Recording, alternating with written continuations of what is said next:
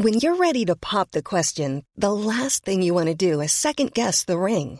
At Bluenile.com, you can design a one-of-a-kind ring with the ease and convenience of shopping online. Choose your diamond and setting. When you find the one, you'll get it delivered right to your door. Go to Bluenile.com and use promo code LISTEN to get $50 off your purchase of $500 or more. That's code LISTEN at Bluenile.com for $50 off your purchase.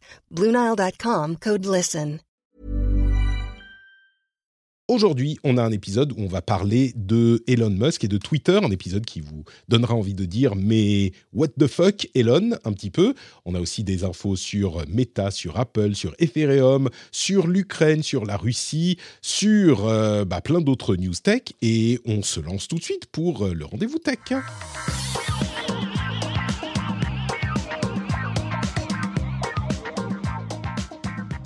Bonjour à tous et bienvenue dans le Rendez-vous Tech. C'est l'épisode numéro 455. Alors, on n'est pas encore au 500, au 500e, mais ça s'approche. Ça s'approche. Je suis Patrick Béja. C'est l'émission où on vous résume toute l'actu tech, Internet et gadgets.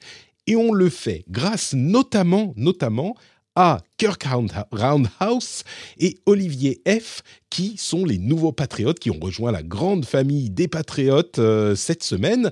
Et on a aussi les producteurs, Peter Rigal et Raph, qui tous ces gens-là méritent bien un petit... Merci à vous tous, vous êtes des champions. Vous êtes des euh, formidables personnes, des personnes qu'on admire et que moi au moins, euh, je trouve vraiment exceptionnel. Donc merci à vous tous, patreon.com slash rdvjeux, si vous voulez, vous aussi, votre petite euh, MLG Airhorn. Euh, on verra s'il y aura d'autres variantes, hein, ça sera la surprise. Mais merci à vous tous, et en particulier donc à, aux producteurs Peter Rigal et Raph.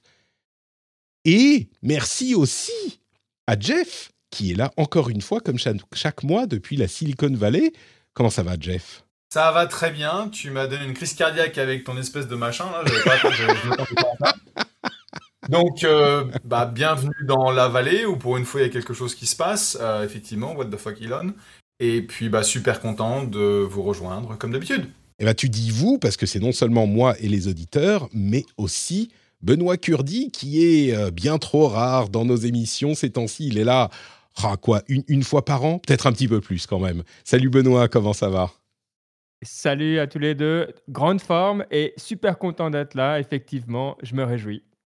C'est un petit peu du coup, euh, Jeff, est-ce que toi tu es... Alors je sais que tu as la nationalité américaine désormais, est-ce que tu as gardé la nationalité française ou tu as juste l'américaine? Non, non, j'ai les deux. T'as les je deux, d'accord. Ok, bon, parce que j'allais dire, euh, on pourrait commencer le, podcast en disant... Euh, un Français, un Suisse et un Américain rentrent dans un podcast ou un truc comme ça. Mais si tu es aussi français, ça marche pas vraiment. Ça ferait genre euh, un Français, un, un, autre Français qui est aussi américain. Ça marche pas. Ça va pas du tout. Bon. Bah, je peux jouer l'américain. Euh, Est-ce que tu peux parler avec l'accent américain? C'est ça la grande question. Euh, français avec un accent américain, bah je peux essayer. en deux mots, c'est bon. Je vais rouler les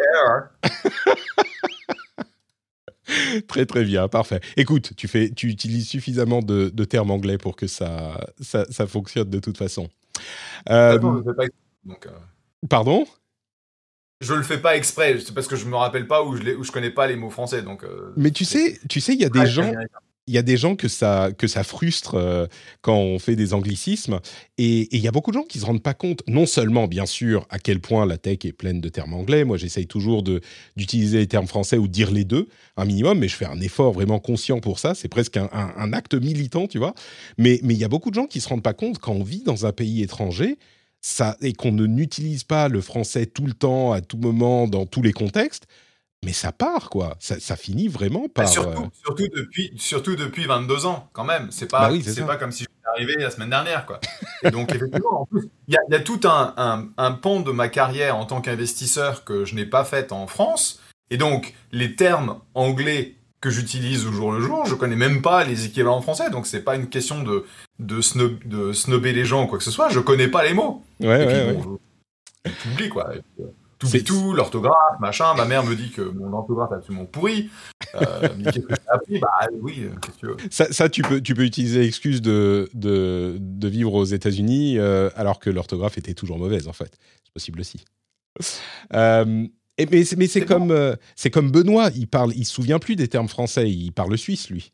Donc, avec ah bah. l'habitude, forcément, ah, Alors, on sent le ou bien, on, sent la, personne qui, qui, connaît le ou bien. Non, à Genève. Donc, euh, je parle suisse aussi. Ah, ah c'est beau. T'as vécu à Genève? Non, mais j'ai euh, mon patron, euh, quand j'étais encore chez Reuters, était à Genève. On dépendait de, de, la filiale de Genève pendant très longtemps, et donc j'ai passé beaucoup, beaucoup de temps en Suisse. D'accord, très bien. Bon, bah, écoutez, on fera peut-être un épisode un jour où chacun fait un accent différent. Euh, moi, je pourrais faire un accent japonais, tiens. J'ai vécu, j'ai vécu un peu au Japon. Je, je peux parler avec l'accent japonais. Je suis très très bon pour faire les accents. Sinon, je peux vous faire l'accent de mon pays aussi. Je peux vous faire l'accent libanais. Il est très bien l'accent libanais. Il est sympathique. Bon, ok. Euh, si on parlait tech un petit peu, tiens, j'ai une super idée, d'autant plus qu'il y a. Allez, on va parler un petit peu de, de Twitter. Non, mais je peux faire l'accent libanais, je viens de là-bas, donc euh, euh, ça va, c'est pas trop offensant. Donc, Twitter et Elon Musk, la saga continue. il y a vraiment des choses inattendues qui se sont passées. Alors vous vous souvenez, la semaine dernière, on en parlait déjà, et déjà à ce moment, c'était un petit peu euh, WTF, pour parler en bon français, puisque Twitter, depuis des semaines, pardon, Elon Musk, depuis des semaines, faisait, je fais un petit résumé des épisodes précédents, il hein, faudrait l'effet sonore de euh, les experts, mais Elon Musk euh, faisait des, plaisanteries, des suggestions sur l'idée qu'il allait, est-ce qu'il devrait racheter Twitter, machin. Bon, il y a quoi deux semaines, euh, il a mis la parole euh, à exécution, ou plus ou moins, il a acheté environ 10% de Twitter, et ça a été une énorme surprise.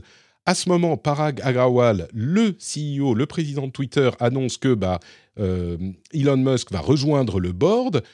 Et pour qu'il rejoigne le board, il y a entre parenthèses une petite condition qui est qu'il ne peut pas acquérir plus de 14,9% de la société. Donc c'était un moyen de le ramener dans le euh, comment dire du côté du board pour qu'il soit pas plus agressif dans ses rachats.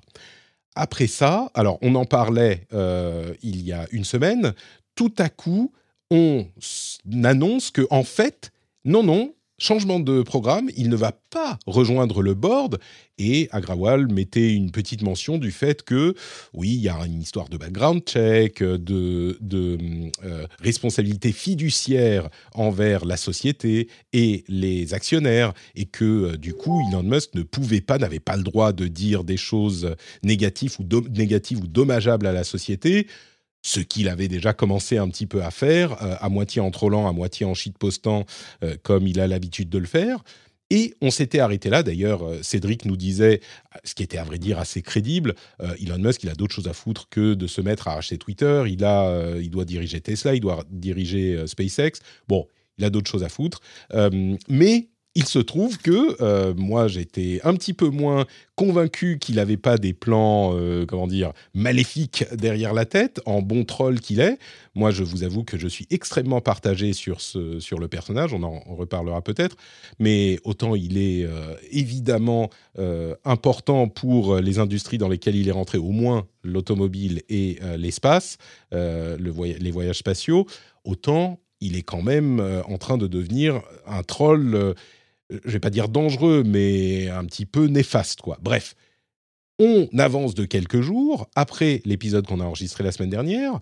Euh, Elon Musk fait l'annonce la plus what the fuck de cette saga.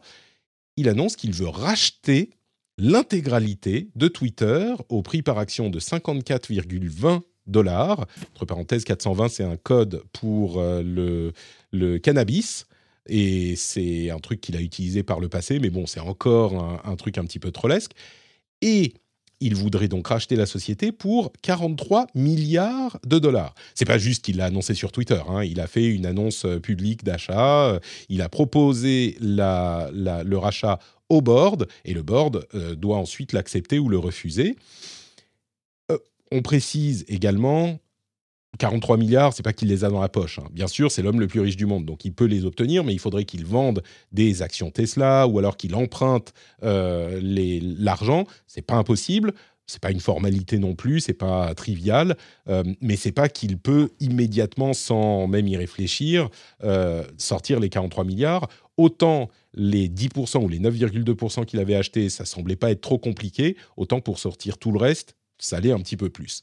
Le board reçoit cette nouvelle, y réfléchit, lance la poison pill, la pilule empoisonnée, qui est une mesure euh, que prend le board. Je vous avoue que je ne suis pas un super expert, mais en gros, ça empêche un investisseur ou un actionnaire d'acquérir plus de 14,9% de la société. Donc en gros, ça devient... Euh, euh, adversarial leur relation. Le board n'accepte pas l'offre d'Elon Musk et euh, ils disent bah si tu veux racheter, il va falloir que tu ailles trouver les actions toi-même et peut-être payer un petit peu plus, etc., euh, etc. Le board ne recommande pas la vente à Elon Musk. D'un côté, on a également euh, euh, un autre actionnaire qui dit eh, mais moi j'avais 10%, j'avais plus que euh, Elon Musk, donc il faudrait peut-être écouter ce que j'ai à dire aussi. il y a une société qui semble-t-il un fonds qui semble-t-il serait en train de travailler avec Twitter pour faire une offre contre celle de Elon Musk. Elon Musk qui parle potentiellement à des investisseurs pour racheter Twitter en partenariat. Euh, Elon Musk qui va ensuite dire qu'il euh, pourrait peut-être ne pas être capable d'acheter Twitter, mais euh, qu'il a un plan B. On a des commentateurs ici et là qui disent non mais Twitter, enfin Elon Musk ne comprend pas la culture de Twitter et la difficulté de la modération. son, sa définition du de la liberté de parole n'a aucun sens parce que il faut le rappeler, et je vais peut-être euh, conclure là-dessus, mon petit résumé, euh, l'une des raisons avancées par Elon Musk pour euh, justifier l'achat de Twitter, c'est cette question assez mal utilisée de la liberté de parole, le freedom of speech. Il faut savoir qu'aux États-Unis, cette question est extrêmement contentieuse depuis quelques années parce que certains, euh, en particulier dans des sphères libertariennes, quand on dit libertarien, pour ceux qui ne savent pas, les libertariens, c'est ceux qui veulent le moins de règles et de lois possibles. On n'est pas dans l'anarchisme, mais enfin, les résultats, souvent, on n'en est pas loin. Et ce qu'ils reprochent à Twitter, c'est de trop modérer la parole, notamment des personnalités publiques et politiques, et ils voudraient un petit peu que euh, rien, enfin que, que la, tout soit permis ou tout ce qui est entre guillemets légal soit autorisé à dire sur Twitter. C'est souvent une interprétation un petit peu, euh, un petit peu euh, erronée du premier amendement de la Constitution des États-Unis, qui dit que la liberté de parole est protégée, mais la liberté de parole est protégée contre le gouvernement. C'est-à-dire que le gouvernement ne peut pas censurer euh, quelqu'un, ça ne dit rien sur ce que peuvent faire les sociétés privées. Et évidemment, les sociétés privées ont le droit, dans le cadre de la légalité évidemment, ont le droit de décider comment ils gèrent le contenu euh, qu'ils produisent ou qu'ils hébergent, etc. encore une fois, dans le cadre de la légalité. Et ça ramène à la question de Donald Trump, qui a eu le champ libre sur euh, le, réseau Twitter notamment, euh, dont il est enfin, qui est devenu son porte-voix, avant son bannissement du réseau au lendemain de, de l'insurrection du 6 janvier au Capitole, dont on se souvient tous, je pense, euh, qui a, on va dire, un petit peu montré la, la portée et la, la dangerosité euh, de ce que pouvait dire, euh, de ce que pouvait dire Donald Trump. Et d'ailleurs, quand on parle de questions légales, en sous-texte, c'est un petit peu ce qu'on comprend de Elon Musk qu'il voudrait que, alors il ne le dit pas comme ça, hein, mais c'est ce qu'on comprend que Donald Trump récupère son compte Twitter. Il s'en est d'ailleurs rapproché de Donald Trump au, niveau des idées au moins depuis quelques mois. sur, les, bon, sur différents thèmes le, truc, c'est que la raison pour laquelle euh, il a été banni, c'était au moment de l'insurrection, au moment de l'invasion du Capitole, il avait à demi-mot appelé à euh, presque continuer la violence, on va dire. Donc légalement, il n'était pas du tout clair que euh, c'était autorisé, ce qu'il était en train de dire. Bref, Tout ça fait un immense gloubi-boulga. Est-ce que Elon Musk va même, et même sérieux dans son offre de rachat, est-ce qu'il peut le faire? Qu'est-ce qu'il va faire avec? Euh, Il parlait d'open sourcer l'algorithme de Twitter pour préserver la liberté d'expression. Encore une fois, cette liberté d'expression qui est un petit peu euh, interprétée de manière aléatoire par le camp de ceux qui ne sont plus sur Twitter. bon, c'est difficile de s'y retrouver. Il y a un côté troll, un côté assez sérieux, parce que ça pourrait avoir des conséquences euh, politiques et même géopolitiques assez euh, importantes. Euh, commençons par l'aspect un petit peu bourse, action. et du coup, je vais me retourner vers Jeff, qui connaît bien ça, qui, qui évolue dans les cercles de, de ces gens-là. Et tu, en fait, qui, rencontre Elon Musk euh, au petit déjeuner du country club des gens très riches euh, qui dirigent le monde, j'en suis sûr. Euh, qu'est-ce que, qu'est-ce que tu penses Plutôt par Zoom depuis deux ans, mais. oui, le country club Zoom des, des, gens très riches. comment tu l'interprètes? Cette offre d'Elon Musk de racheter, de racheter Twitter? Il est sérieux? Il troll? Qu'est-ce qui se passe? Bah, avec lui, c'est super difficile de savoir. D'accord? Donc, euh, comme tu le disais, c'est le mec le plus riche du monde. Donc, pour lui, s'acheter 10% de Twitter, c'est pas grand-chose. Donc, il, se, il, il, peut très bien se réveiller un matin euh, euh, gratter une et se dire bah tiens, je vais acheter 10% de Twitter. Et il a le cash, etc. faut savoir que il avait une obligation de déclaration auprès des autorités boursières américaines, la SEC, euh, quand il a atteint les 5%, il l'a pas fait. Donc il a déjà été attaqué euh, par un ensemble d'investisseurs qui disent euh, bah, s'il avait annoncé il avait acheté 5%, la stock Twitter aurait augmenté, l'action Twitter aurait augmenté, et donc on aurait bénéficié d'un meilleur prix sur le marché. Donc déjà, il a, il a un problème légal de ce côté-là. Après, il y a eu cette espèce d'épisode bizarre où il a été invité sur le board.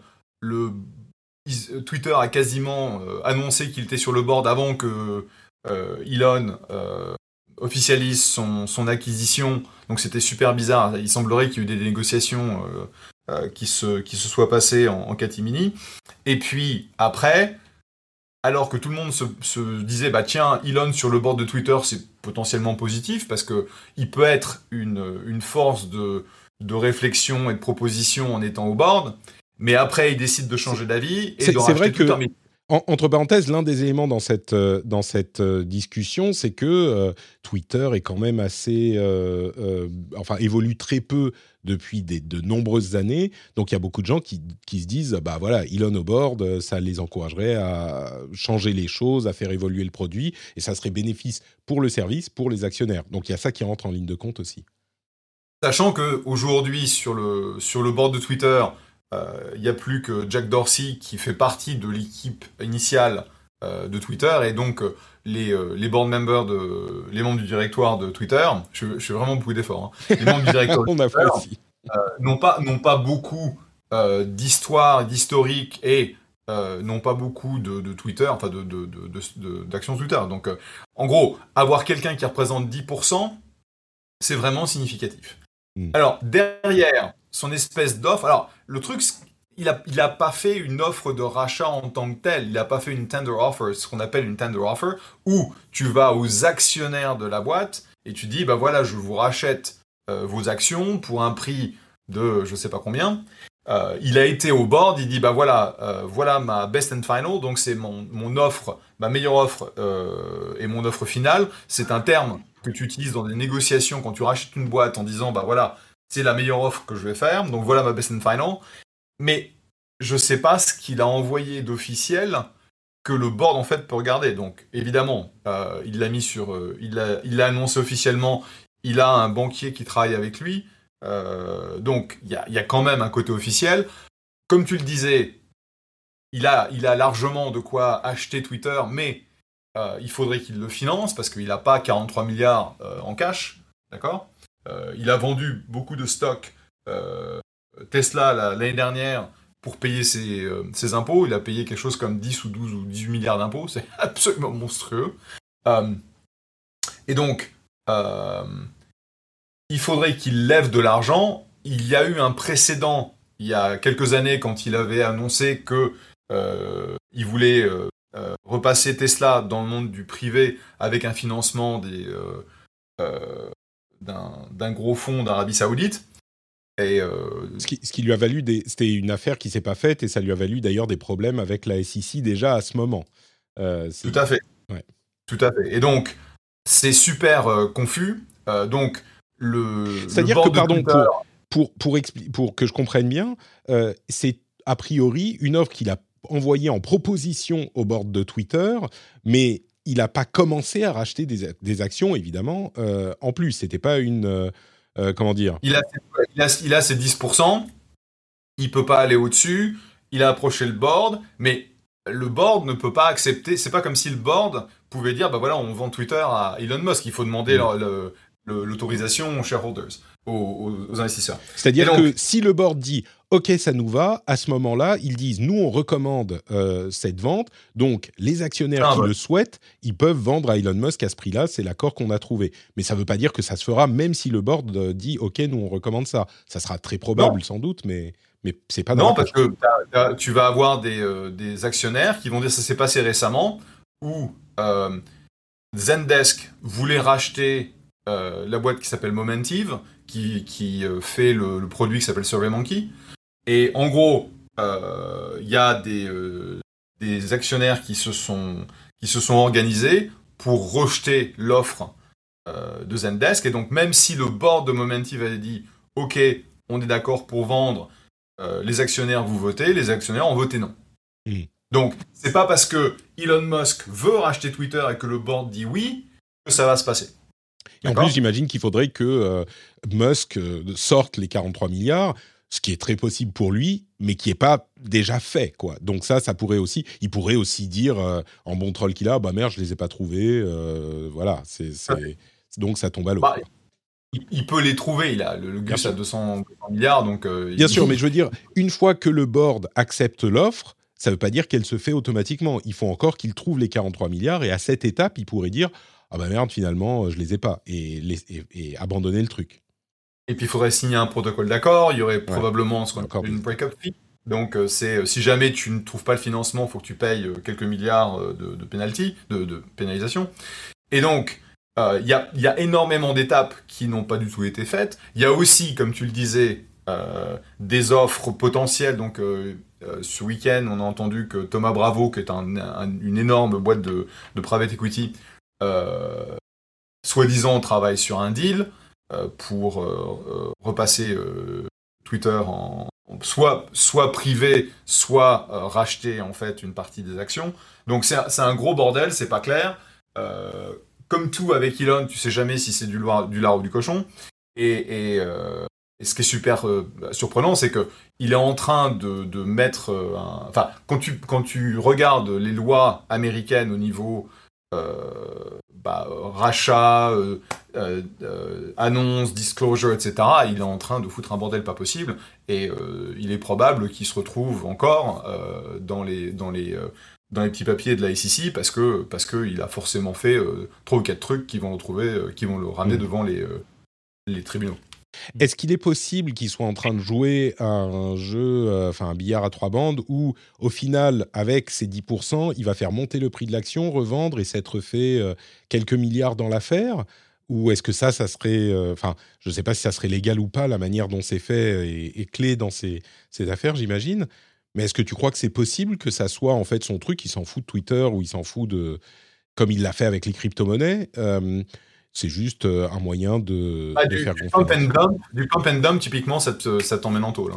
Ouais, d'accord. Donc, euh, et, puis, il y a, peut-être une chose. Hein, euh, il faut quand même revenir à ce qu'il a dit. lui, il a été interviewé là-dessus. Hein, il était à TED récemment. Tout à fait. Et il a indiqué, il a dit Mon, sentiment, c'est qu'une une plateforme publique qui bénéficie de, de, la confiance de tout le monde est extrêmement importante pour l'année de la civilisation.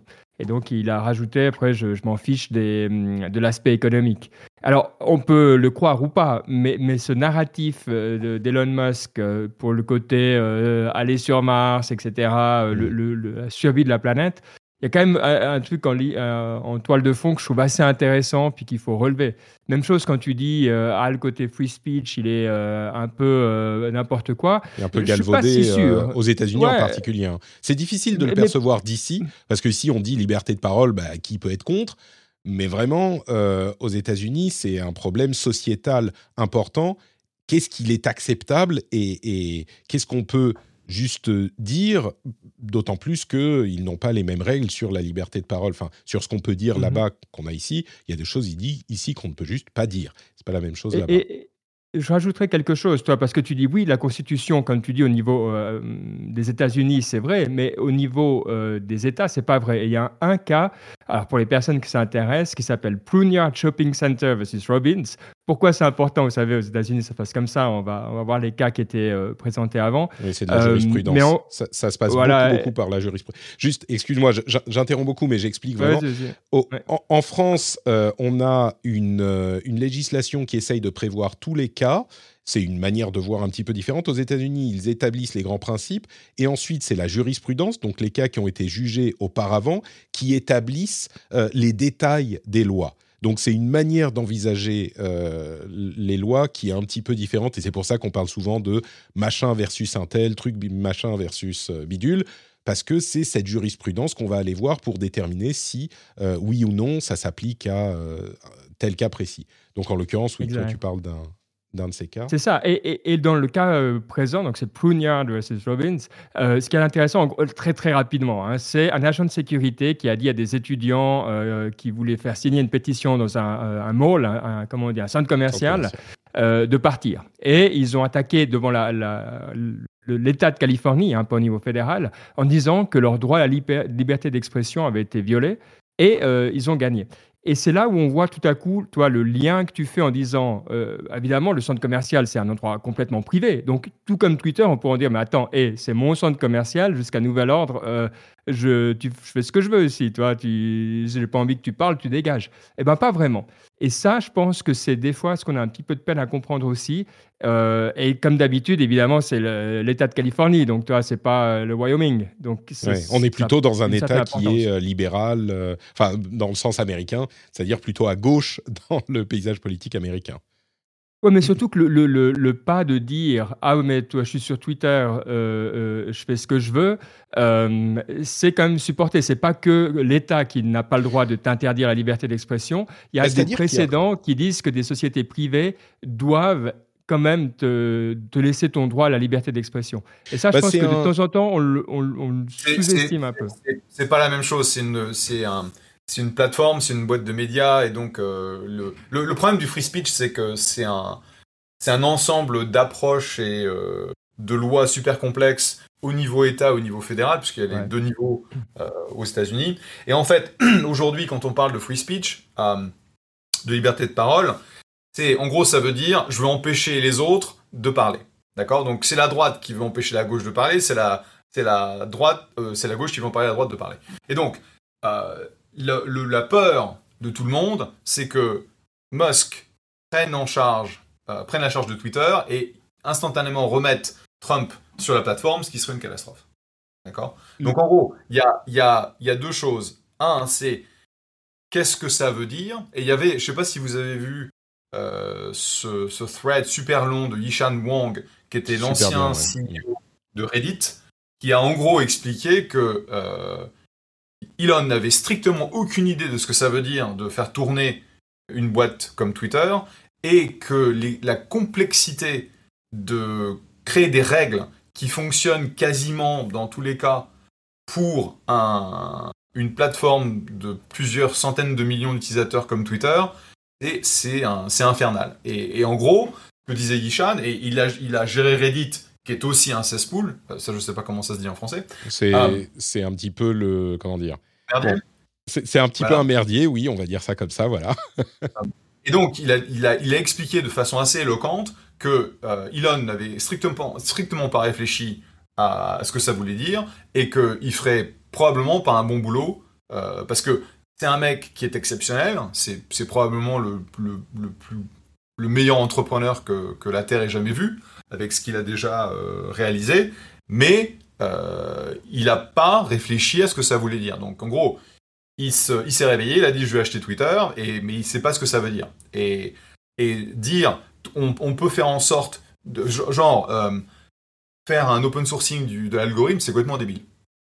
D'accord? Ça veut strictement rien dire. Donc, moi, j'ai parlé avec des copains qui, qui, ont passé beaucoup d'années chez Twitter, et les mecs, ils disent, euh, oui, bah, il sait pas ce qu'il fait, quoi. Euh, mm. Et donc, je pense que je, je, je me suis plaint depuis des années que Twitter n'a pas, euh, n'a pas innové suffisamment au niveau produit.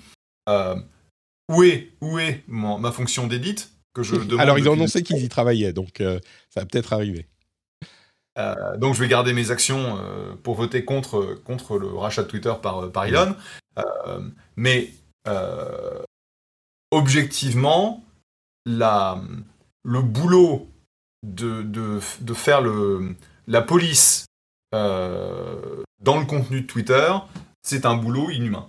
Et, et je pense pas que, que Elon ferait un bon boulot. Alors après, tu as cette fantaisie des milliardaires ou des multimilliardaires, des super riches, euh, d'avoir donc euh, leur participation dans le monde du média. Donc on a vu Jeff Bezos racheter le Washington Post, on a vu euh, Lauren Powell Jobs, l'ancienne femme de, Steve Jobs, prendre la majorité de The Atlantic. Donc c'est pas nouveau d'avoir donc ces gens qui sont super riches, d'avoir un impact dans le monde des médias, mais bien souvent c'est plus d'offrir des ressources financières et de laisser la partie éditoriale complètement indépendante. Alors que Elon, lui, veut faire le contraire. C'est, il se fout de, des économiques de, Twitter. Donc ça veut dire que, en gros, il est prêt à financer Twitter pour les années qui viennent, parce qu'il dit, de toute façon, je m'en fous de la pub et euh, je m'en fous du revenu. Mais, je veux dire, les milliards que dépense Twitter, faut bien, faut bien que quelqu'un, en fait, euh, paye la facture. Mais il veut mettre les pieds dans la partie éditoriale et dans la partie euh, liberté de, de, parole, ce qui, serait, ce qui serait un désastre. Alors, il y, a un hmm. élément euh, qu'on a évoqué à demi-mot qui a quand même euh, qui est une partie importante de cette discussion, c'est que le ce que disent beaucoup de gens, c'est que Twitter, c'est devenu de facto la place publique sur Internet.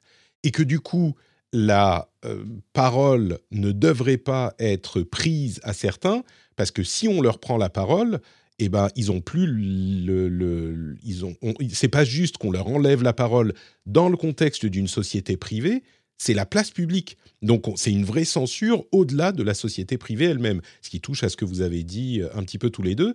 Et c'est une idée que je pense, je comprends, même si euh, Twitter est un réseau qui est relativement modeste par rapport aux autres, eh ben c'est là que on va euh, communiquer au monde beaucoup plus qu'ailleurs, de manière publique et ouverte. D'ailleurs, on l'a vu quand Donald Trump s'est fait sortir du réseau, bah, il est un petit peu alors, je ne vais pas dire qu'il a disparu de la vie publique parce que c'est pas vrai. Il a encore le contrôle du plus ou moins du parti républicain et on parle beaucoup de lui dans les médias, mais il est moins présent. Je pense que c'est assez indéniable. Le, le, truc, quand tu dis euh, Elon Musk ne comprend rien à Twitter, c'est vraiment édifiant parce que tous ceux qui ont eu à gérer. J'ai pas dit il comprend rien à Twitter. il ne comprend pas la complexité de, réguler et de, de, modérer la plateforme. Oui, ça, ça, ça, ça, c'est ce que j'ai dit. Il comprend, je pense qu'il comprend Twitter. Euh, non, évidemment. Ce que, ce que, je voulais dire, c'est que les enjeux de la modération sont vraiment importants, d'une part par leur complexité, parce que oui, l'idée, il faudrait que tout le monde y ait accès, ok, super, et il précise bien, même lui, quand il le dit, dans le contexte de la loi, c'est-à-dire tant que ce que tu dis est légal, et ben, on a le droit de le dire. Ok, mais du coup, ça veut dire que mécaniquement, c'est euh, Twitter qui va devoir décider de ce qui est légal ou pas. Ou alors il va dire, bah non, nous, tant qu'on n'a pas une décision judiciaire, on n'enlève pas de contenu. Et du coup, vous pouvez tout à fait imaginer ce que ça, en quoi ça transforme un réseau de dire, bah, il faut qu'un juge nous ait dit d'enlever un contenu pour qu'on l'enlève. Ça veut dire que toutes les choses les plus infâmes, et je ne parle pas uniquement de l'extrême droite américaine, mais euh, de toutes les choses les plus infâmes, littéralement, qu'on puisse imaginer, dans tous les domaines, va vivre sur le réseau, parce que on l'a expliqué pendant des années dans nos discussions sur les réseaux sociaux, on ne peut pas mettre un juge derrière chaque tweet, ou derrière chaque site, et derrière chaque commentaire, ça marche juste pas, c'est pas possible. Donc, idéalement, il faudrait. En pratique, on vit dans le monde réel et c'est pas possible. Et l'autre chose qu'on voit, c'est que oui, idéalement, il faudrait que euh, les grands responsables politiques aient accès à cette place publique. J'entends cet argument, mais ce qu'on voit comme conséquence avec euh, la présidence de Donald Trump, c'est une, euh, comment dire, une le, le, le paysage politique américain a sombré non seulement dans une division encore plus grande que ce qu'on a vu ailleurs. Si vous pensez qu'on est divisé en France aujourd'hui euh, bah, et dans, votre pays, même si c'est pas la France, je peux vous assurer que ça n'a rien à envier. enfin, au contraire, que les États-Unis n'ont rien à vous envier. Au contraire, ils vont beaucoup beaucoup plus loin. C'est devenu complètement impossible de se parler. Et Donald Trump, pour toute sa légitimité de 45e euh, président des États-Unis, c'était de l'huile sur le feu chaque jour.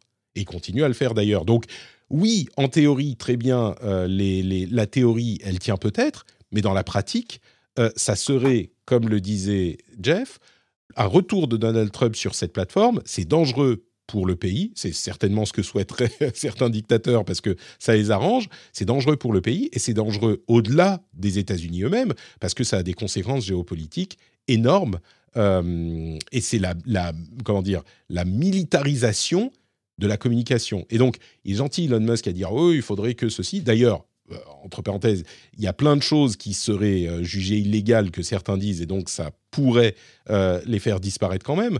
Mais à côté de ça, tout le merdier, tous les égouts de toutes les idées que vous pouvez imaginer ça pourrait également devenir euh, le, quotidien de Twitter. Et euh, l'ancien CEO de Reddit que tu mentionnais l'explique bien. D'autres ont dit également, Elon Musk qui vient d'un monde et d'une génération où Internet, c'était la liberté.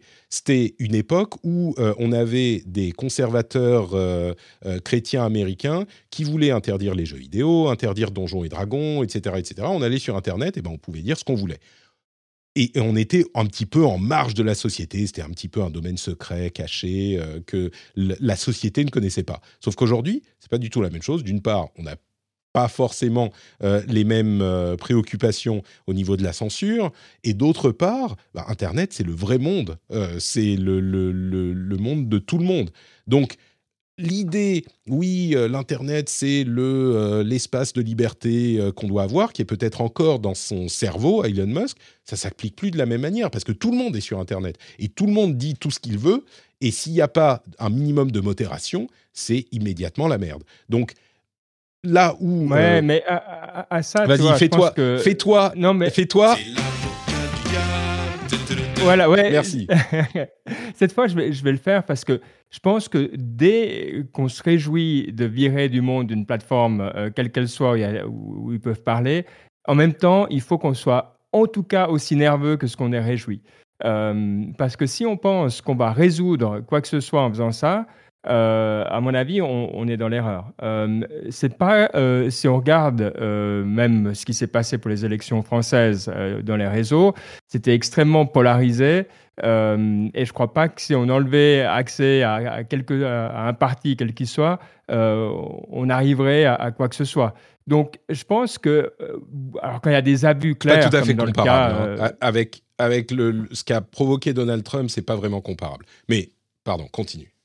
Non, mais, mais, mais, mais d'accord, mais toi, tu, tu, prends un cas, mais il y a, y a, énormément d'autres cas euh, aux États-Unis. Et c'est vrai que euh, tu peux comprendre comment les républicains arrivent à penser qu'il y a une attitude systématique euh, contre certains de, leurs membres.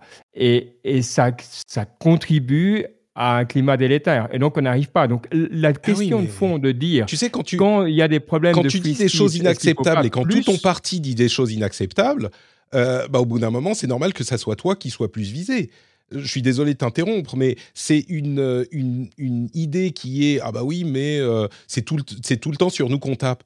Bah oui, mais c'est tout le temps vous qui dites, qui dites ces trucs. Tu vois, c'est c'est pas une injustice parce que c'est toujours le même camp sur lequel on tape, quand c'est toujours le même camp qui dit des trucs sur lesquels euh, il faut taper.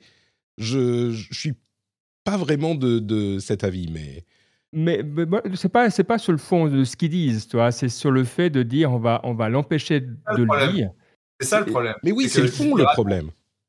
Trump a complètement radicalisé le, le, En gros, Trump a ouvert euh, la comment s'appelle la boîte, la boîte de Pandore en termes de communication de ce qui est permis et tout le monde euh, du côté républicain essaie d'être plus Trump que Trump et donc va sortir des horreurs finies et c'est pour ça que euh, là où il y a encore des une vingtaine d'années ou une quinzaine d'années il y avait un discours relativement posé entre les deux, les deux camps, aujourd'hui, c'est devenu la guerre. Et, et, objectivement, quand tu vois euh, ce que raconte euh, euh, Marjorie Taylor Greene ou.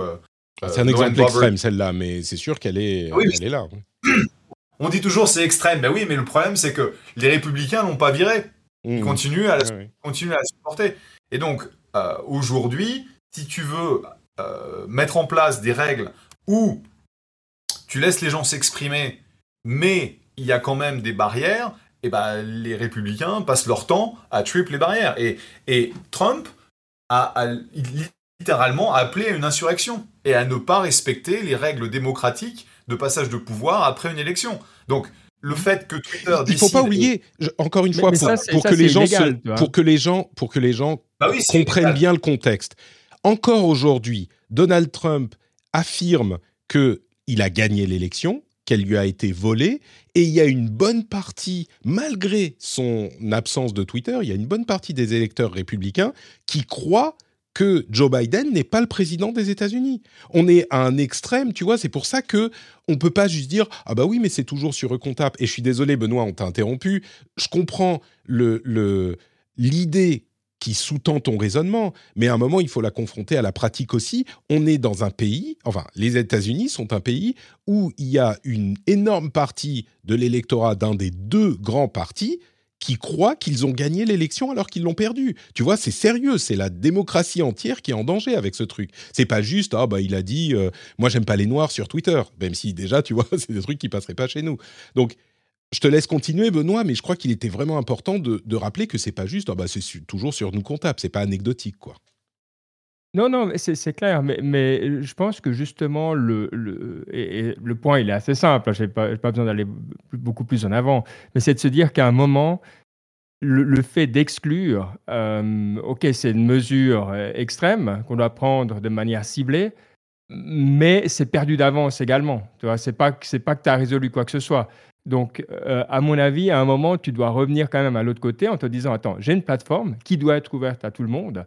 Et puis, euh, comment tu fais? Alors, ça peut être euh, de manière algorithmique. Moi, j'aime bien ce qu'ils font quand ils commencent à, expliquer dessous, en disant attention. Maintenant, avec la Russie, on dit attention, ça c'est un média, un média russe. Attention, ça a été dit ailleurs. Je, je pense qu'on a quand même d'autres outils. Non, non, mais ça marche ah, pas. Attends, on l'a testé. Euh, c'est quoi euh, comme attitude? Bah, On l'a testé. Bon, on va tester d'autres choses. Non, bien sûr, bien sûr. non, mais euh, cet élément précis dont tu parles, l'élément précis, mettre un label en dessous, dire ah bah attention, c'est un média russe, attention, cette information a été contestée par la communauté scientifique. Le simple fait de mettre le label, on l'a testé pendant des années, on s'est rendu compte que ça ne marche pas. Le truc qui marche et qui, qui accompagne généralement ces labels, c'est le fait de réduire la diffusion de cet élément, donc que ça soit un tweet ou un post sur, euh, sur Facebook. Donc c'est pas juste mettre l'information en, à, côté de, euh, du contenu qui est partagé.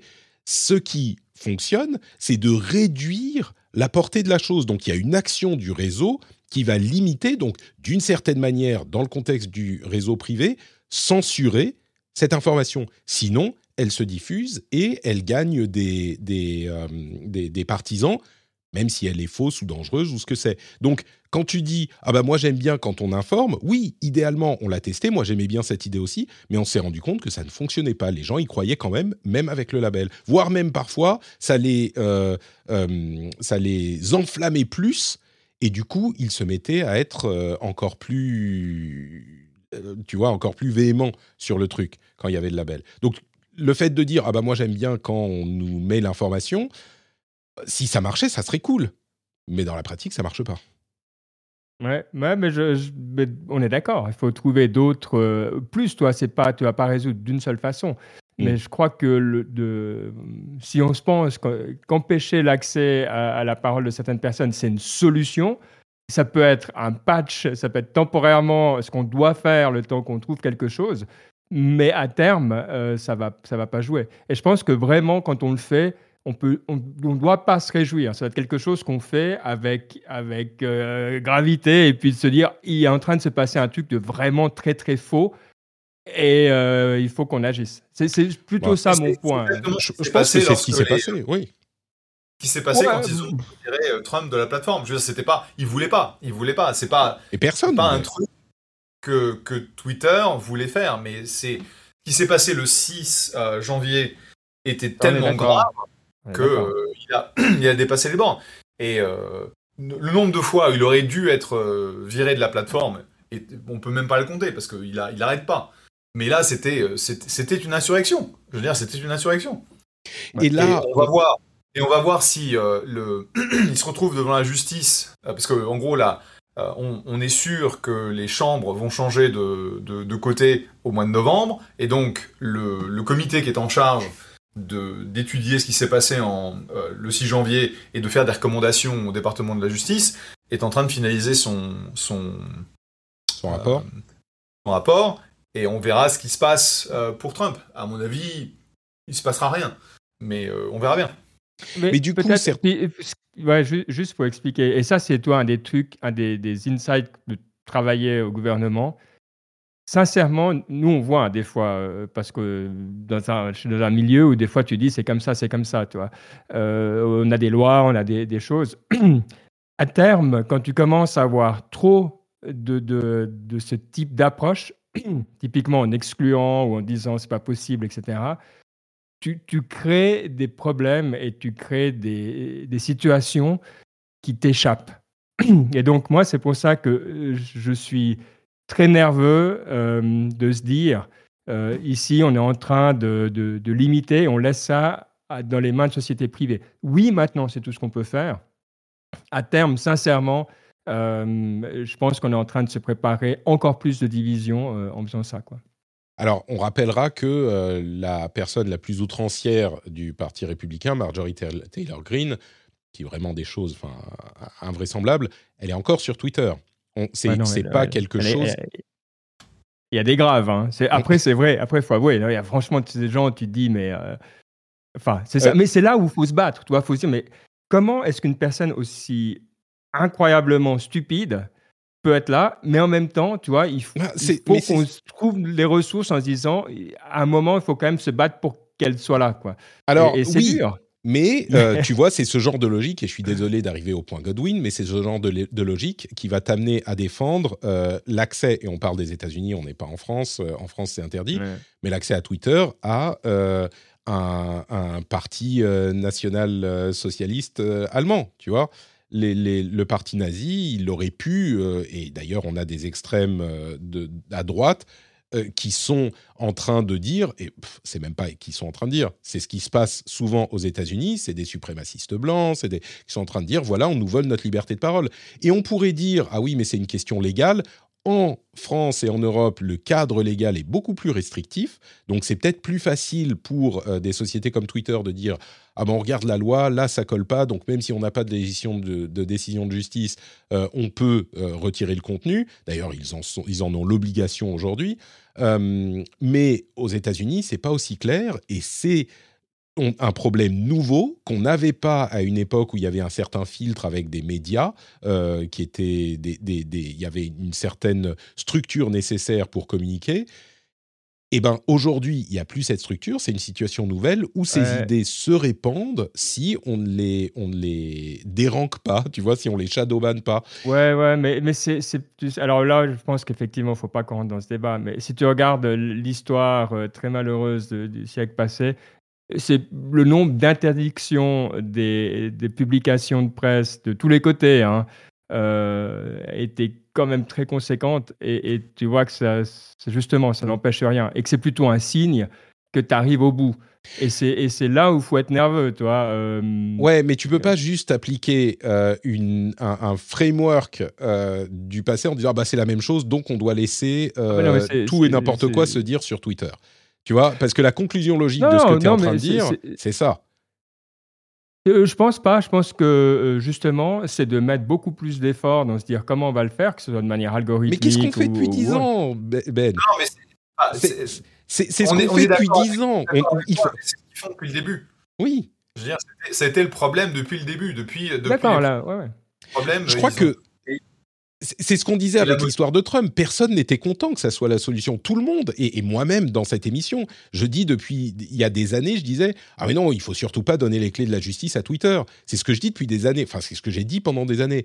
Mais à un moment, je me rends à l'évidence. Tu vois, il y a Pardon. Malheureusement, c'est parce que justement la loi, la loi n'est pas suffisamment euh, bien définie, que c'est euh, dans les mains de Twitter et de Facebook et des différentes plateformes que réside euh, bah, la décision de qu'est-ce qui, qu'est-ce qui est ok, qu'est-ce, qu'est-ce qui ne l'est pas. Et donc, il y a ce nouveau, euh, ce nouveau Twitter de la droite, euh, Truth Social, qui, qui, n'a, qui, qui, qui, est, un pétard foireux, qui n'était nulle part, parce que de toute façon, tu peux créer, effectivement, ce que tu disais, c'est une, une, une echo chamber. une chambre d'écho, oui. Écho ça, Ouais, mais ça veut rien dire, chambre d'écho. Une, une echo chamber pour, pour les conservateurs. Mais ça suffit pas parce que ils, veulent en fait que le message soit accessible à tout le monde. Euh, mais du coup, ça, ça va dans le sens de l'idée que euh, la place publique, c'est Twitter. Et que donc, euh, tu ah vois, c'est un truc qu'il faut protéger. Et, pour préciser, par rapport à ce que tu dis, Benoît, je pense que Jeff et moi, et tout le monde sera d'accord pour dire, mais personne ne voudrait qu'on soit obligé d'interdire ou de supprimer des contenus ou des, de bannir des personnes. C'est pas du tout la solution idéale, mais c'est la seule qu'on a. Parce qu'on a tout essayé, on a essayé des algorithmes différents. D'ailleurs, l'un des trucs, et on va revenir et conclure euh, sur une heure presque de, d'Elon Musk, euh, l'une des idées qu'il dit, c'est pas uniquement, enfin à vrai dire c'est pas lui, lui il dit il faudrait open sourcer l'algorithme pour que tout le monde voit ce qu'il y a dedans, ça donnerait pas forcément toutes les infos parce qu'il y a énormément de contenu à trier, etc. Mais il faudrait open sourcer. D'autres disent, ressortent l'idée qui avait été évoquée il y a un moment, pourquoi pas euh, avoir des, des euh, euh, algorithmes différents qu'on pourrait choisir.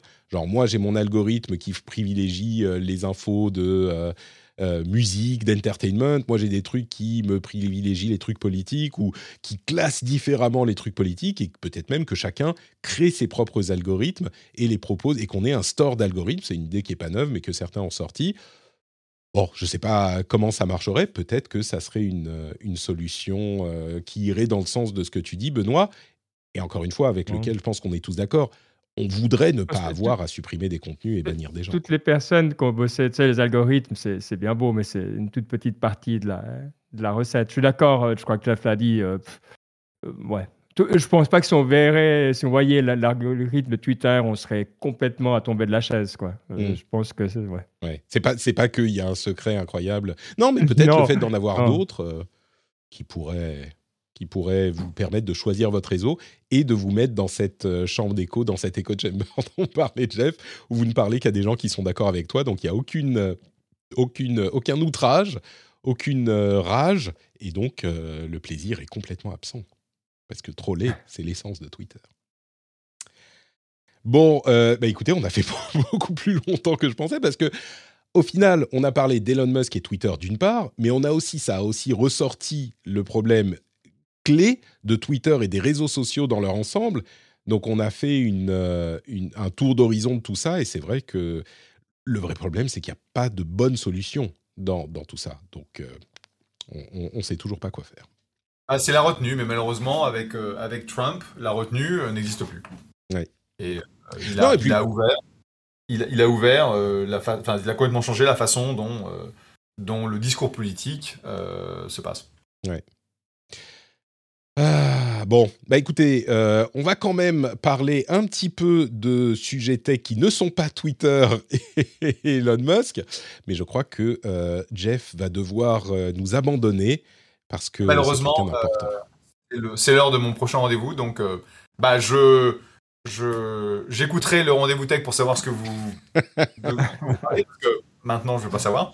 Et puis bah, en fait, c'est ce que ce que je veux laisser en, conclusion, c'est euh, c'est vraiment un sujet qui est pas facile. Euh, et, et, je suis euh, complètement d'accord que dans l'idéal, on ne devrait jamais interdire que ce soit de d'utiliser des plateformes de communication. Mais malheureusement, quand il y a des cas extrêmes, comme on comme on le voit aujourd'hui, bah il y a il y a pas vraiment le choix. Et, et, pour être clair, je voudrais pas être le patron de, de, Twitter, parce que gérer ça, c'est c'est pas humain. c'est pas humain. C'est le genre de truc qui va te filer des cauchemars en permanence. Et il n'y a pas, y a pas un montant d'argent qui me ferait prendre la tête de Twitter. La bonne nouvelle, c'est qu'il ne veut pas la donner. Donc, c'est pas un problème. Super. Bah, merci beaucoup, Jeff. Bon courage. Et à la prochaine. Ciao. Oui, et puis le, dernier truc que je dirais, moi, c'est que euh, un réseau social sans modération, c'est juste pas possible. Donc, euh, à partir du moment où tu es obligé d'introduire de la modération, parce qu'on sera tous d'accord, je ne sais pas, des contenus terroristes, des contenus pédophiles, bah, cela, il faut les modérer. Et donc, tu as tout de suite introduit de la modération. Si tu n'en as pas, tu peux pas avoir de réseau social euh, qui soit fréquentable. Donc, là, tu as introduit de la modération. Et donc, forcément, la question n'est pas où on va mettre la limite. Euh, pardon, c'est est-ce qu'on. la question n'est pas est-ce qu'on va avoir de la modération, c'est où est-ce qu'on va mettre la limite de la modération. Et quand on dit ah bah il suffit de euh, faire ce qui est légal, encore une fois, c'est pas possible parce qu'on peut pas avoir dire ça, ça équivaut à ne rien supprimer avant d'avoir une décision de justice. On peut pas avoir sur, euh, je sais pas moi, 12 milliards de tweets par jour, 12 milliards de décisions de justice, ou même ceux qui sont signalés, s'il y en a un million ou même 10 000 par jour, euh, bah, on va pas avoir une décision de justice sur 10 000 tweets par jour. Et donc, les trucs contentieux seront encore en ligne pendant très longtemps, donc ça équivaut à ne pas modérer. Donc c'est juste pas possible concrètement. Et puis, légal, euh, toi, euh, ce qui est légal dans un État n'est pas dans l'autre. Ce qui est, toi, après, mm. toi, typiquement les médicaments, c'est un bon exemple. Pour prendre un truc qui est une zone grise, toi, est-ce que promouvoir un médicament, euh, ça va ou pas? Et puis il y a certains où les médecines alternatives, c'est accepté, d'autres où c'est quand même... Bref, c'est vrai que quand tu commences à regarder, moi j'avais un peu travaillé avec les équipes là-dessus quand j'étais chez Google, euh, qui faisaient la modération. Alors, à part les personnes traumatisées parce qu'ils voient des choses, c'est des héros et des héroïnes, ces personnes-là, hein, parce que franchement, euh, waouh, quoi. mais après, même dans les zones grises, c'est c'est incroyablement compliqué. Donc c'est vrai qu'on est d'accord. Le, côté de dire, même si on était d'accord de dire, voilà, le légal, on, fait un trait, bah ouais, le monde, il est pas, même dans le monde légal, c'est pas si simple. Donc ça, on est preneur, on va dire, à ta communauté, qui est quand même une communauté brillante, on est, on est d'accord là-dessus. Hein. Euh, ah bah, il nous faut une solution. Vous avez une semaine. on relève les copies dans une semaine. Mais tu sais, j'ai tweeté justement cette question de euh, ah Elon Musk veut euh, euh, rendre rouvrir la liberté d'expression sur Twitter, ça serait catastrophique parce que il y aurait des choses inacceptables qui reviennent sur Twitter. Il y a des gens qui m'ont dit ah mais il suffit de euh, rendre les choses légales. Bah non, il suffit pas de. C'est des grandes idées qui marchent sur le papier, mais dans la pratique, on l'a vu. Euh, oui, ok, ce qui est illégal, est-ce que tu attends une décision de justice? Si oui, ça part pas avant euh, au minimum des, jours, des semaines, et du coup le mal est fait. Donc non, tu peux pas juste faire ce qui est légal. Et si tu donnes à Twitter le soin de décider si ça colle suffisamment à la loi ou pas, eh ben c'est un petit peu la solution à laquelle on est déjà arrivé maintenant. Donc on change quoi en fait? Euh, c'est les grandes idées comme ça sont séduisantes, mais dans la pratique, on se rend compte très très vite, hein, en pas longtemps, en, cinq minutes de discussion, que c'est pas applicable en l'état. Ou alors, si on essaye de l'appliquer un petit peu sérieusement, on arrive plus ou moins à euh, ce qu'on a aujourd'hui, la situation qu'on a aujourd'hui, et même euh, Donald Trump, à vrai dire, bah, il est si on laisse Twitter décider, bah, il est plus sur la plateforme vu ce qui s'est passé le 6 janvier. Donc on ne sait pas vraiment ce que, ce que ça donne euh, quand on essaye de suivre le principe, ce que ça donne de différent. Mmh. Bah, je pense qu'on est prêt pour, pour la suite, effectivement. Oui, tout à fait, tout à fait. Et, et la suite, c'est cette formidable communauté qui soutient l'émission sur Patreon. C'est ça la suite. c'est euh, les gens qui vont sur patreon.com slash rdvtech et qui soutiennent le rendez-vous tech et qui ont euh, un résumé en une heure et demie, allez, toutes les semaines, euh, de toute l'actu tech, et qui l'ont sans pub, sans euh, petite partie pour la, la, pub, la, promo Patreon ici, qui ont des contenus bonus, qui ont surtout le plaisir de, de soutenir un, créateur qui fait quelque chose qu'ils apprécient, j'espère, j'espère que vous l'appréciez, pour une somme modique. 1 euro, 2 euros, quelque chose de vraiment mesuré, euh, de limité.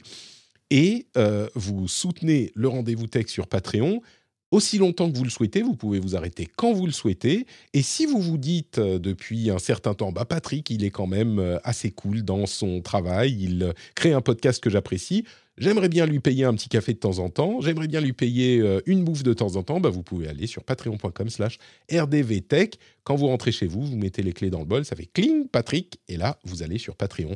Merci à vous tous et à vous toutes. Selling a little or a lot? Shopify helps you do your thing however you cha-ching. Shopify is the global commerce platform that helps you sell at every stage of your business. From the launch your online shop stage to the first real life store stage, all the way to the did we just hit a million orders stage. Shopify is there to help you grow. Shopify helps you turn browsers into buyers with the internet's best converting checkout. 36% better on average compared to other leading commerce platforms because businesses that grow grow with Shopify. Get a $1 per month trial period at shopify.com/work. shopify.com/work. As a person with a very deep voice, I'm hired all the time for advertising campaigns. But a deep voice doesn't sell B2B, and advertising on the wrong platform doesn't sell B2B either. That's why if you're a B2B marketer, you should use LinkedIn ads. LinkedIn has the targeting capabilities to help you reach the world's largest professional audience. That's right. Over 70 million decision makers all in one place. All the big wigs, then medium wigs. Also small wigs who are on the path to becoming big wigs. Okay, that's enough about wigs. LinkedIn ads allows you to focus on getting your B2B message to the right people. So, does that mean you should use ads on LinkedIn instead of hiring me, the man with the deepest voice in the world? Yes. Yes, it does. Get started today and see why LinkedIn is the place to be to be. We'll even give you a $100 credit on your next campaign. Go to linkedin.com slash results to claim your credit. That's linkedin.com slash results. Terms and conditions apply.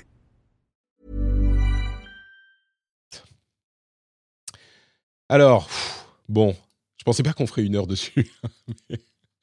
c'est tellement important, ouais. C'est tel, tellement important et, et, et on est, je crois qu'on a surtout vu à quel point cette impuissance, elle est dure à vivre, en gros. Mm pour tout le monde. Hein c'est vrai. voilà. Euh, bon, on parle de trucs un petit peu moins importants, comme par exemple euh, Apple, euh, Ethereum, l'Ukraine, tu vois, des trucs anecdotiques. Allez, on se lance dans le reste de l'actu avec Apple. on pourra plutôt Meta qui a décidé de, pour son, ses univers, son métavers, de permettre aux créateurs, je crois qu'on en parlait la semaine dernière, de permettre aux créateurs de euh, créer des contenus à inclure dans le métavers et de les vendre, mais ils prendraient sur ces contenus 25% de ce qui reste de la somme après la commission de la plateforme, donc iOS ou Android.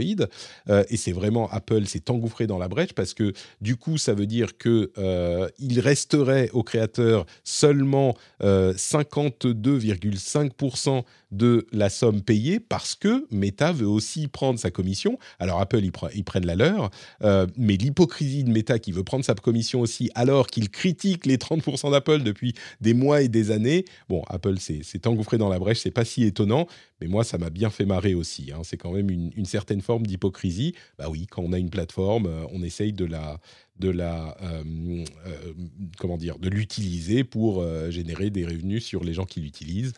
Meta n'y est pas étranger, on verra s'ils changeront d'idée.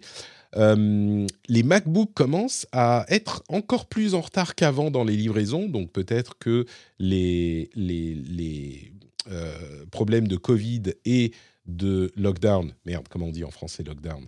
Aide-moi. Ah, de, de, non, je sais pas. Lockdown en Chine euh, commence à affecter la production de produits Apple, c'est possible. Euh, et puis, il y a un article que je mettrai dans la newsletter sur patrickbeja.com. Vous, vous, pouvez vous abonner à la newsletter. Un article sur euh, le travail de Johnny Srouji, qui est le, je suis désolé pour l'accent, qui est le responsable de la conception des puces M1. Vraiment hyper, hyper intéressant. C'est une, interview du Wall Street Journal, enfin une interview et un compte rendu un, un, rapport euh, sur ce qu'il a dû faire pour euh, arriver à, concevoir ces puces. C'est hyper intéressant. Mais, euh, mais oui, donc les histoires de... Est-ce que tu crois que la, Apple est en train d'avoir des problèmes de production? Ça semble probable. Ce qu'il y a d'incroyable, plutôt, je trouve, c'est que Apple, jusque-là, n'a pas tellement eu de problème de production par rapport à tous les autres.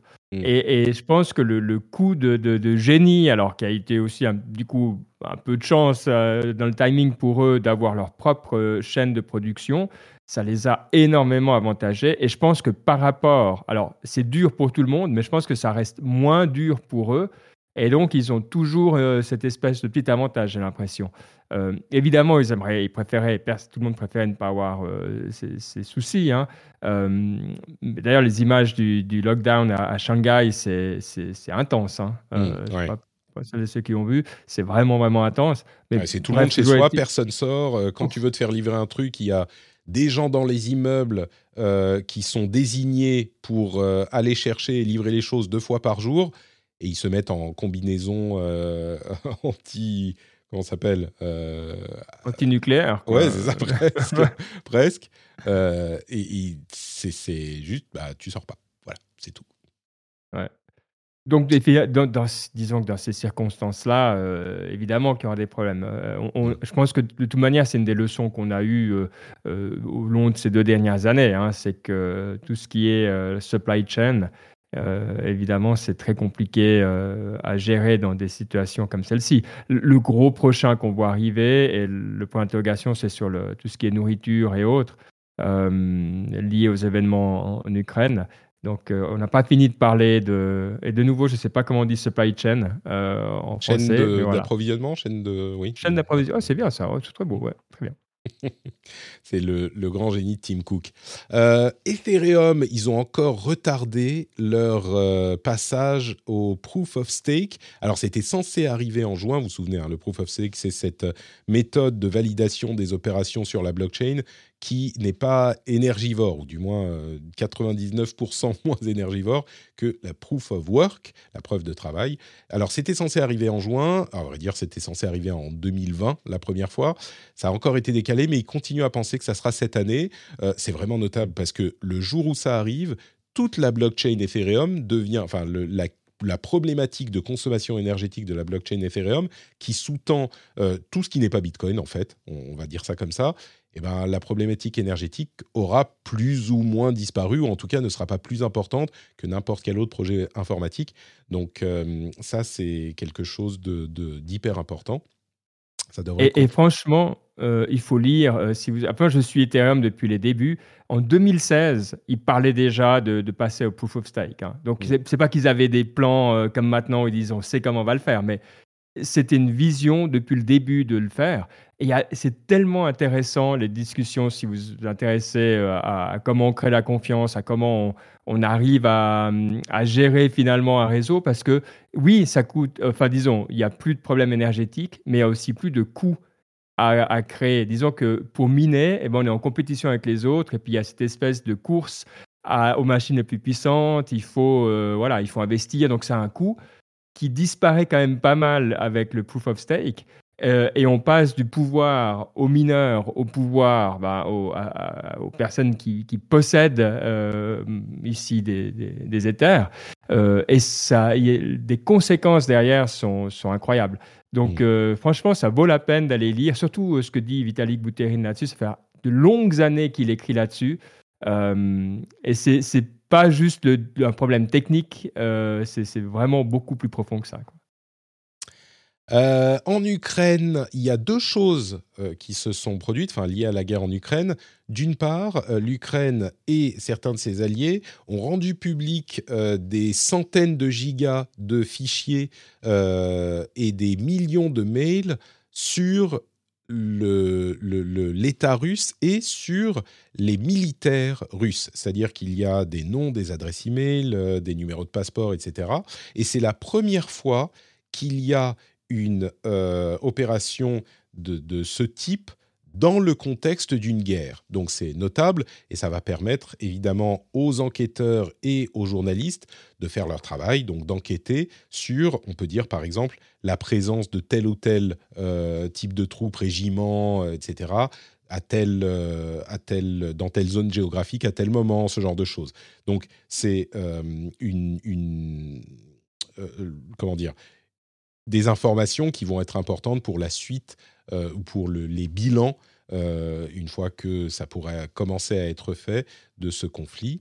Et une autre chose qui est, notable, c'est que en Russie, il y a des milliers de développeurs et de travailleurs de l'industrie tech qui ont quitté le pays quelque chose comme 50 000 à 70 000 personnes qui sont déjà parties et les experts de l'industrie estiment que dans les mois à venir, il y en aura, les semaines et les mois à venir, il y en aura au moins autant qui vont encore partir, ce qui va complètement décimer l'industrie tech en Russie. Ce sont beaucoup de, gens qui travaillent souvent avec des euh, pays étrangers, du coup qui ne pouvaient plus vraiment travailler ou qui ont eu peur pour leur, euh, pour leur euh, quotidien et pour leur travail. Euh, et donc, ils sont partis. Et c'est le genre de choses qui va avoir des conséquences durables euh, sur l'industrie tech en Russie et donc sur l'économie du pays et sur l'état du pays, tout simplement. 50 euh, 000 personnes en quelques semaines, c'est monumental pour une, industrie comme, comme celle-là. Je voulais le mentionner aussi. D'ailleurs, il y a eu une réaction hein, de, Poutine qui a enlevé les impôts sur le revenu pour toutes les personnes qui travaillent euh, dans le, ce qui est technologie de l'information en 2022, 2023 et je crois 2024. Donc, euh, des fois, c'est dur à se dire est-ce que c'est vrai ou pas ce genre de nouvelles, mais quand on voit des réactions comme ça, je pense que ça porte de la crédibilité au fait qu'il y, y a, un sérieux souci. Quoi. Euh, et ça, c'est vrai que ouais, c'est intéressant, intéressant à suivre. Hmm. ah bah oui, non, mais c'est je pense, qu'il a, très très peur parce que euh, imaginez un pays dont l'industrie tech, enfin un pays sans développeurs, tout simplement. C'est, on, a, s'il y a une chose, euh, comme tu disais tout à l'heure, qu'on a appris pendant euh, la pandémie et qu'on est encore en train d'apprendre pendant la pandémie, c'est que il y a certaines fonctions, certaines industries où l'autonomie est essentielle. un pays sans développeurs, c'est une faille majeure pour les possibilités qui s'offre au, gouvernement, quoi. enfin au pays aux citoyens, à tout le monde. Donc euh, oui, clairement, c'est un gros, gros souci. Le casque de réalité augmentée Nazare V1 euh, n'arriverait pas, c'est le casque de réalité augmentée de Meta, hein, de Facebook, il n'arriverait pas avant 2024. Euh, la V2 arriverait en 2026 et la V3 en 2028. Je vais faire une petite série de news en, un, petit peu plus rapide. Donc ça, c'est pas pour tout de suite. Euh, la chaîne CNN a lancé CNN Plus et on est peut-être en train d'atteindre les limites du, euh, des, services à abonnement de streaming. CNN n'a attiré qu'une dizaine de milliers d'utilisateurs actifs quotidiens. Alors il faut dire que le service n'est encore disponible que sur Roku, qui est un service de euh, set-top box aux États-Unis, très populaire, mais il n'empêche, seulement 10 000 par jour pour une chaîne comme CNN. Bon, euh, c'est peut-être les limites du streaming. Les chaînes d'information ne sont pas forcément euh, séduisantes. Pardon ils ont moins d'utilisateurs que tu as de patriotes. Faut, faut quand même le dire. Donc, tu vois, pour montrer l'impact, pour, tout le monde est conscient, mais pour montrer eh l'impact de, mais c'est ça. Rendez-vous Tech et de tes autres podcasts, quand même. c'est ça, c'est-à-dire que Patrick a 10 000 patriotes euh, quotidiens. Quotidiens. Ah, Donc... oui, voilà. 10 000 patriotes, euh, mais oui, qui, viennent chaque jour, évidemment. Euh, Snapchat est plus utilisé en France qu'Instagram. Est-ce que tu crois ça, Ben? Snapchat, qu'on donnait pour mort il y a quelques années, serait aujourd'hui à 49 minutes d'utilisation par jour, en moyenne, hein, bien sûr, c'est surtout les jeunes, euh, mais il est encore extrêmement populaire et il est plus populaire qu'Instagram tu m'aurais dit ça, mais j'aurais jamais. Alors, ouais, en, moyenne, alors, je, tu m'avais dit dans les segments euh, genre 18-25, euh, j'aurais cru. En, gros, ou alors ils ont vraiment euh, des, des, des, personnes très, très, très. qui passent beaucoup, beaucoup de temps. Ouais, je suis très surpris. Alors, je sais que Snapchat existe encore, mais j'aurais jamais cru non plus. Alors, c'est moins populaire que Facebook. Hein. on est quand même en utilisation quotidienne. Snapchat, on est à 39%. Facebook 46, mais Instagram est à 33. Euh, il faut dire aussi que chez les plus jeunes, euh, Snapchat est beaucoup plus populaire évidemment, Et Instagram, chez les très jeunes, enfin très jeunes, dans le, segment le plus jeune, il est euh, quand même assez populaire. On est sur la France entière, Snapchat, Snapchat 39% de personnes qui l'utilisent tous les jours, Facebook 46%, Instagram 33%. Mais chez les 15-34 ans, Snapchat est à 72%, Facebook 49% ah. et Instagram 60%. Donc, euh, c'est pas que Instagram n'est pas utilisé chez les jeunes, c'est juste qu'ils utilisent euh, Snapchat plus et que ça se ressent sur euh, l'ensemble du pays. C'est marrant parce que Snapchat, c'est vraiment l'outil dont on parle pas. Tu vois, on dit mm. tout le temps Ah, mais TikTok, fait TikTok, Twitter. Bah, pour les personnes qui n'ont pas compris Twitter, on peut, on peut revenir un peu en arrière et réécouter une heure sur, sur, le truc. Toi, Facebook, on en parle, mais c'est vrai que Snapchat, euh, on l'oublie. Hein. Et, peut-être que. Est-ce que c'est notre erreur, tu crois? Est-ce que ah bah. c'est parce qu'on est vieux et qu'on nous. Ou bien est-ce qu'il n'est pas si. Euh, il marque pas son époque à ce point-là, quoi?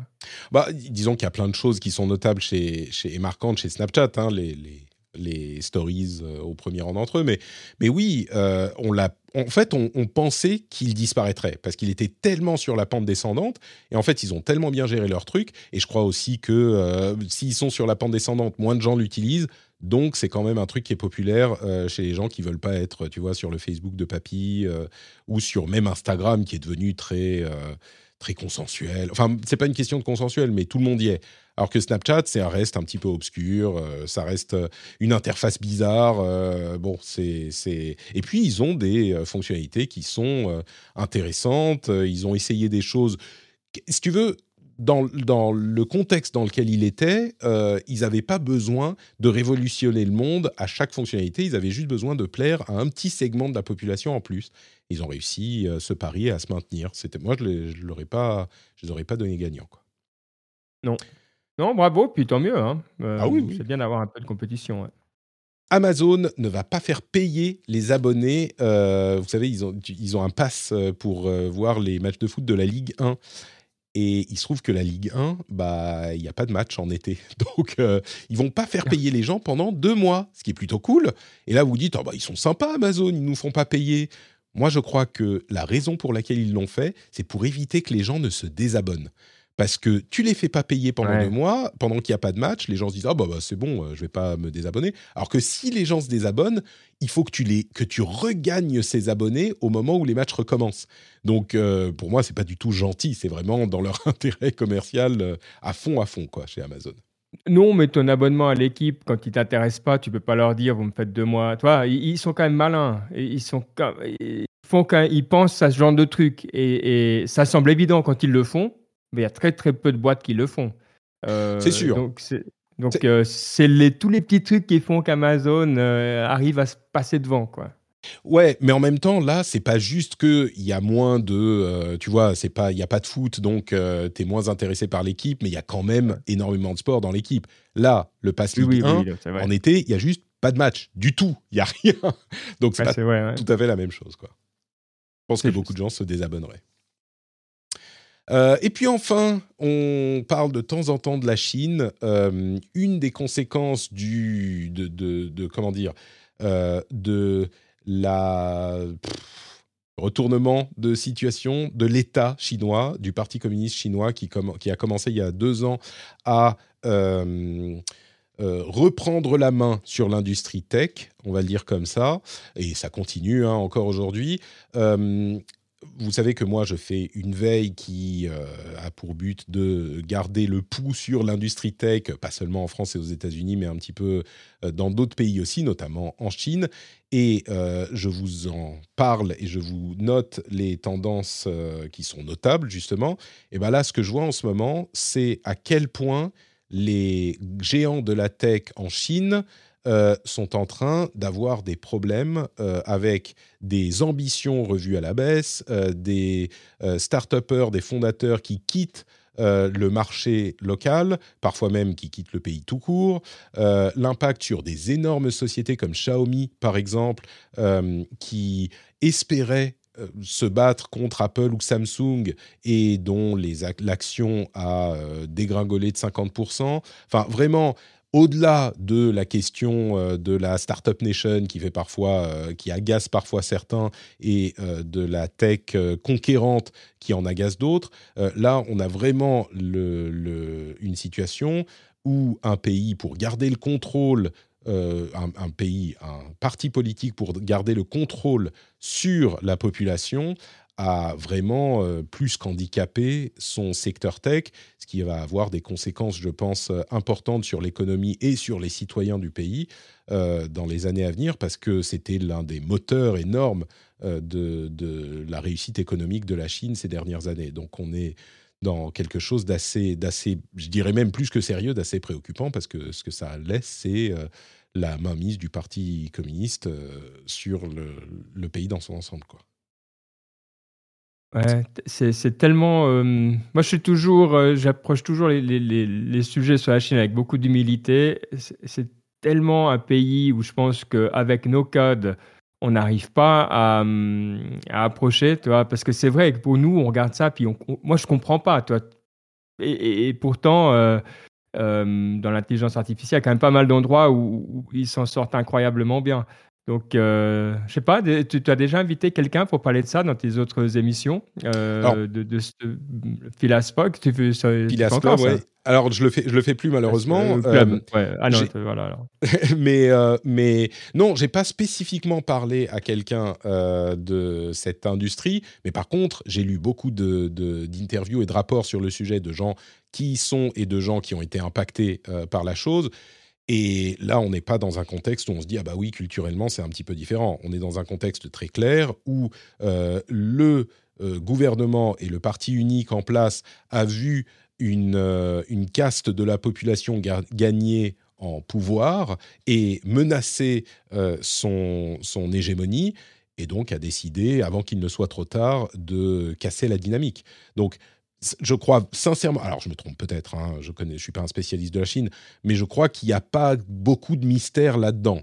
C'est pas euh, ah bah culturellement ils ont décidé que ceci cela. Non. C'est c'est une. D'ailleurs le dernier exemple là c'est euh, le, le, bannissement d'un service de streaming qui permettait aux joueurs de jeux vidéo chinois de jouer à des jeux qui n'avaient pas été approuvés par euh, mm. l'autorité d'approbation des jeux vidéo en Chine, qui approuve très peu de jeux. Il faut qu'ils soient euh, en accord avec euh, les valeurs de, du Parti communiste, etc. Donc on est vraiment dans un, contexte de contrôle culturel et de contrôle économique qui est clair. Tu vois, je ne pense pas qu'on qu'il y ait de mystère là-dedans. Quoi. Mais je peux te dire, parce que bon, c'est très anecdotique, donc je ne sais pas si ça a de la valeur ou pas, mais moi je connais plutôt des gens en robotique, tu vois, et il y a pas mal qui, qui, ont été, ou qui, après pandémie, hein, qui allaient à Shenzhen euh, pour développer leurs produits. Et les retours que j'avais, qui étaient assez partagés tout le temps, c'est de dire j'ai réussi à faire des progrès en six mois qui m'auraient pris cinq ans ici. Parce que ça va tellement vite, tu as tous les fournisseurs. Et puis donc, toi, au niveau de, de, de la capacité d'innover et puis de, de la, la, volonté d'innover, en tout cas dans ce domaine-là en robotique, c'était très, très, et c'est toujours très impressionnant. Quoi. Après, ah, comment tu maries ça avec toi, les autres trucs que tu dis qui sont également euh, factuels, tu vois? Et donc, euh, euh, c'est là où moi je me pose la question. Tu Mais, mais, je crois que c'est deux choses qui évoluent en parallèle, justement. C'est qu'il y a une excellence dans la manufacture, dans la production et dans la technologie dans son ensemble en Chine. Ça, c'est également une évidence. Ils ont des capacités, des, un savoir-faire qui est extrêmement poussé personne ne le conteste. mais on parle d'autre chose là. Là, on parle d'un gouvernement qui a eu peur de euh, la montée en puissance de cette industrie tech avec des personnalités, on parle de Jack Ma, on parle de plein d'autres, et des sociétés qui avaient beaucoup de pouvoir sur le pays dans son ensemble et qui ont dit non, bah non, là, euh, stop, parce que c'est nous qui décidons. Et, de fait, euh, ça a eu un impact sur ces sociétés. Et c'est une question de contrôle, c'est pas une question de technologie. C'est à ça que je veux en venir. Et encore une fois, c'est pas moi qui le dis, hein, c'est euh, les, les, les, les, comment dire, les avis et les articles et les analyses d'experts sur le sujet qui confirment ce qui est assez clair à la base. Une question de contrôle, c'est pas une question de technologie. Et la technologie, alors, euh, même avec tout ce qui s'est passé, c'est un équilibre qu'ils essayent de trouver, j'imagine. ça reste un centre technologique, la Chine évidemment. Shenzhen est incontournable, etc., etc. Donc c'est clair, mais il n'empêche, tu vois, Alibaba par exemple, qui espérait devenir un concurrent d'AWS, a été complètement a complètement déraillé cette initiative parce que le gouvernement chinois a pris des mesures euh, sur, la, enfin, sur euh, la, société en question. On a Xiaomi, on a Alibaba, enfin on en a plein, quoi. il y a plein d'exemples comme ça. Oh, c'est intéressant euh, pour te dire, hein, le, la Confédération, a, je te dis rapidement, donc le gouvernement suisse a demandé, a fait une offre publique pour acheter des, des, services cloud. Il y a quatre sociétés qui ont été euh, choisies, ça va pas te surprendre. Hein. C'est euh, Amazon, IBM, Microsoft. Enfin, euh, ouais, cinq visiblement. enfin, je crois que c'est Microsoft et Oracle ensemble, et puis mm. Alibaba. Mm. et je trouvais vachement intéressant que Alibaba soit dans le, dans le lot parce que typiquement, c'est le, le, genre de société tu vois, où on ne s'attend pas à ce qu'un gouvernement occidental euh, entre en, avec eux. Et donc, ça veut vraiment dire qu'ils ont quand même atteint un, niveau. Alors, peut-être, toi, euh, c'est en train de discuter en Chine, mais euh, ils arrivent à régater à l'extérieur et ça leur laisse quand même de la marge. Quoi. Ouais, moi, je crois que la solution est pourtant claire. Il faut aller chez OVH. C'est oublier tous les ah bah autres. OVH. Bon, on est d'accord. Champion. On est d'accord. bon, bah écoute. Euh, un, jour, il faudra que tu me parles. Il y avait cette idée de fonderie française, une fois que j'avais vu. Euh, ben, on en parlera dans une autre émission. J'avais trouvé ça rigolo. Euh, ah, bah, il y a, tu sais, je ne sais pas si tu es au courant, mais c'est quelque chose comme 15 ou 20% des processeurs, de la production de processeurs dans le monde qui est faite en Europe. Donc, il y a quand même déjà un savoir-faire. Alors, c'est peut-être pas les trucs les plus, les, meilleurs marchés, les plus hautes technologies, mais ils existent déjà.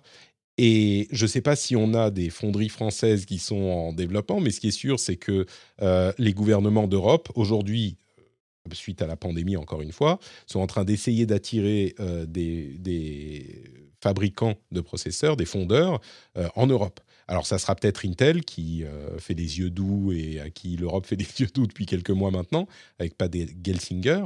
Ça sera peut-être quelqu'un d'autre. ça sera bon, on s'improvise pas champion euh, fondeur, euh, donc il faut que ça soit quelqu'un de déjà connu, au moins dans un premier temps. Mais il me semble pas juste probable, mais il me semble incroyablement important que que ça soit en Europe, en Allemagne ou ailleurs, euh, enfin pardon, en France, en Allemagne ou ailleurs en Europe, il est évidemment essentiel qu'on ait plus de, de, capacité de production de processeurs pour, faire, pour avoir une certaine autonomie. Donc, oui, fondeur français, pourquoi pas Moi, je pense que c'est pas du tout euh, impossible qu'on en voit dans les années à venir. Mmh. Au moins en Europe. Oui, je pense au niveau européen, ouais. Ok. D'ailleurs, euh, les ASML et des autres euh, constructeurs qui font des machines indispensables à la, aux fondeurs, qu'ils soient à Taïwan, en Chine ou ailleurs, eh ben, ils sont en, j'allais dire en Nouvelle-Zélande. Ils sont dans le Pays-Bas.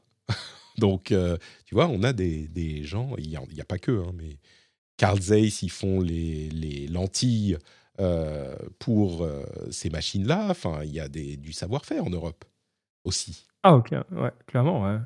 Et, je pense que effectivement, a, on va pas, enfin, ça fait partie des nombreuses discussions stratégiques sur qu'est-ce qu'on doit avoir pour pas trop dépendre du reste du monde en cas de coup dur. Et euh, là, clairement, bah, on est en train de le voir, ça en fait partie. Hein. On est d'accord. Merci Benoît d'avoir été dans le rendez-vous tech. Euh, c'est un immense plaisir, comme à chaque fois. Même si on est, je te remercie d'ailleurs. Euh, je profite de cette fin d'épisode pour te remercier de t'avoir, d'être, d'avoir fait l'avocat du diable sur le premier long segment, même si on t'a interrompu. Tu as été vaillant et j'apprécie ton courage sur le sujet. Oui, et puis quand bien même, euh, je pense qu'on partage pas mal d'avis, mais, mais et, de nouveau, alors peut-être pour les auditeurs, auditrices qui, ont trouvé ça long, je pense que ça vaut la peine justement d'avoir, de passer du temps sur de débat. C'est pour ça que j'apprécie ton émission, parce que finalement, il y a peu d'endroits, peu de moments où tu sais, on, vraiment, on essaye juste pas d'être d'accord en disant Ah mon Dieu, euh, voilà, ils méritent, ils sont, ils sont stupides, ils méritent de dégager. Et, donc, euh, j'espère vraiment que, voilà, la communauté aura euh, pu euh, tirer quelque chose. Et je, suis, je me réjouis de voir les, retours aussi. parce que voilà, c'est un débat peut-être qu'on va pas avoir la percée finale, comme on l'a dit, mais on doit, on doit l'avoir à l'esprit. Ah, je te remercie de le présenter de, de, la manière parce que de cette manière parce que je me sens toujours un peu coupable quand on passe beaucoup de temps et c'est vrai que là on a passé beaucoup de temps sur cette question mais comme on l'a dit il y en avait deux en une hein. il y avait euh, Elon Musk et Twitter d'une part et puis euh, cette question éternelle euh, qui, qui, revient sur le tapis de la liberté de parole dans les réseaux sociaux mais c'est exactement ça en fait le but de l'émission à la base c'est qu'on va passer un petit peu de temps et dans l'ensemble, on a passé quoi 30 minutes spécifiquement sur ce sujet, et puis peut-être une vingtaine sur Elon Musk, mais oh, c'est pas grand-chose pour essayer de comprendre les enjeux d'un problème aussi important. Et il y a, je crois, très peu d'endroits, à moins que vous n'ayez envie d'aller vous farcir 10 euh, à 50 articles différents sur le sujet, il y a très peu d'endroits où euh, on va avoir un, un compte rendu sur cette problématique-là, alors qu'elle est essentielle euh, sur des questions économiques, politiques. Euh, on va avoir des émissions spécialisées sur les médias traditionnels qui vont débattre de sujets longuement et qui vont essayer d'en tirer euh, les, les, enseignements, avec plus ou moins de succès. Sur les sujets tech, c'est beaucoup plus difficile d'avoir ces débats et d'avoir cette euh, exploration. Donc, euh, c'est vraiment le but de cette émission. dont parfois, oui, peut-être qu'on peut faire un petit peu moins long que ce qu'on a fait aujourd'hui. Parfois, on dépasse un peu, mais je pense que l'intention est importante. Donc, je te remercie de le présenter de cette manière. Tu as très bien euh, formalisé la raison pour laquelle je le fais de, cette manière. Donc, Merci beaucoup Ben. Et du coup, oui, bah, si on a des retours, bah, vous pouvez nous les envoyer notamment sur Twitter euh, Bécurdi sur Twitter pour Ben, mais on peut aussi retrouver Benoît euh, ailleurs sur euh, l'internet. Dis-nous, on peut te retrouver. Oui, alors sur Niptech, le podcast, voilà, chaque deux semaines. et puis voilà, non, non, mais sinon sur, sur Twitter, effectivement. Et puis le bon côté, c'est que bah, nous, on est courtois, donc tout se passe bien sur Twitter. on prend tout. Exactement. Merci beaucoup Ben. Pour ma part, c'est Patrick sur Twitter, Facebook, Instagram, tout ça. Notepatrick.com pour euh, le l'ensemble de ce que je produis. Rendez-vous tech, rendez-vous jeu. La newsletter, ne l'oubliez pas. Le lien vers le Discord, le lien vers le Twitch aussi, et puis le lien vers le rendez-vous, le Patreon du rendez-vous tech. Euh, si vous appréciez justement cette manière un petit peu euh, euh, on va dire pas unique, mais en tout cas assez rare de traiter l'actu-tech en profondeur, et eh ben vous pouvez soutenir euh, cette initiative en allant sur patreon.com slash rdvtech. Le lien est dans les notes de l'émission, ça prend deux minutes si vous voulez payer euh, la petite bière, le petit café ou les couches de la fille de Patrick, eh bien vous pouvez, patreon.com slash rdvtech. Un grand merci à vous tous et à vous toutes. C'est tout pour aujourd'hui, on se retrouve dans une semaine. Ciao à tous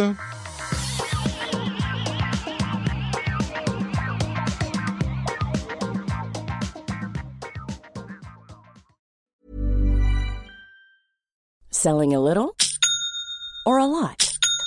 Shopify helps you do your thing however you cha-ching. Shopify is the global commerce platform that helps you sell at every stage of your business. From the launch your online shop stage to the first real life store stage, all the way to the did we just hit a million orders stage. Shopify is there to help you grow. Shopify helps you turn browsers into buyers with the internet's best converting checkout.